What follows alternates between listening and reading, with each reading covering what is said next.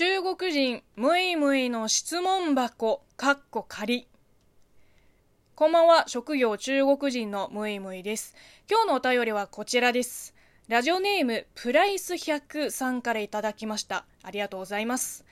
最近中国では墓参りの際に爆竹を鳴らす風習があると知りました。ムイムイさんの地元にもこの風習はありますか？また他にも爆竹を使うイベントがありましたら教えてほしいです。中国人にとって爆竹とは何なのかムイムイさんの考えをお聞きしたいです。そうですね。その風習知らなかったです。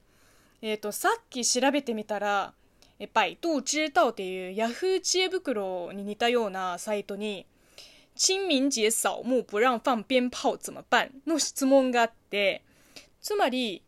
清明節のお墓参りの時に爆竹を鳴らしてはいけないという規則ができてどうすればいいのっていう質問なんですけどこれは驚いたね。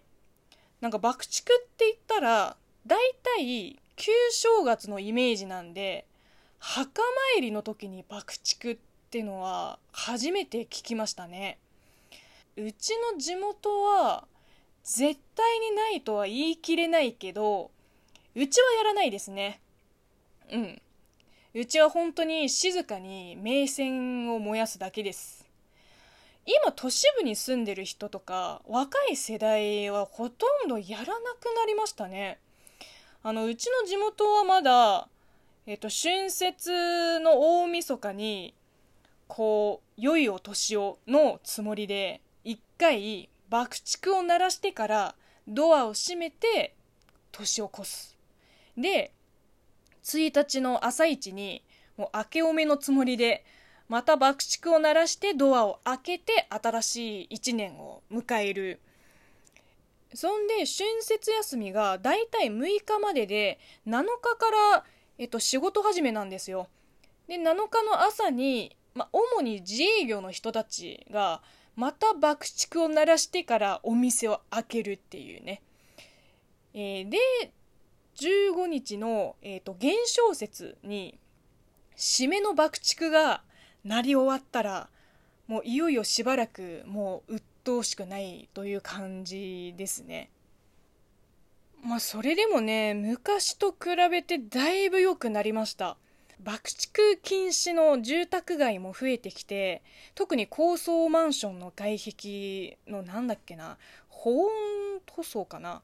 が、えっと、花火や爆竹の火花で剥がれちゃうから爆竹を禁止するようになったらしい。多分ね北京とか上海のような都会ではもっと厳しいはずです。あとはやっぱりあの山火事防止のためにあのさっきの墓参り爆竹が禁止されたんじゃないかなと思うと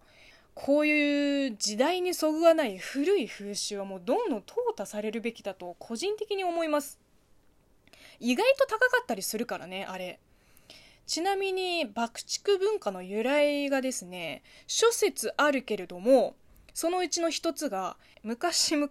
毎年年の瀬になると村に降りてきてこう家を破壊したり人を食べたりする怪物がいて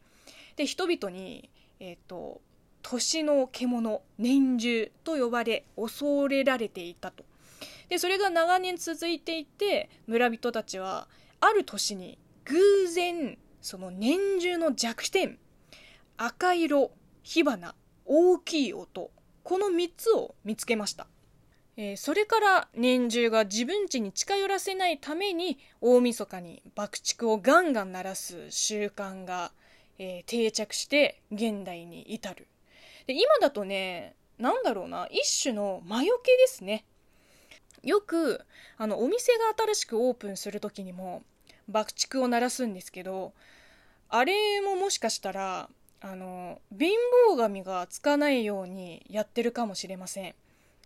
中国人にとって爆竹とは何なの？いい質問ですね。確かに、あんなね、うるさいし、危ないし、金の無駄だし、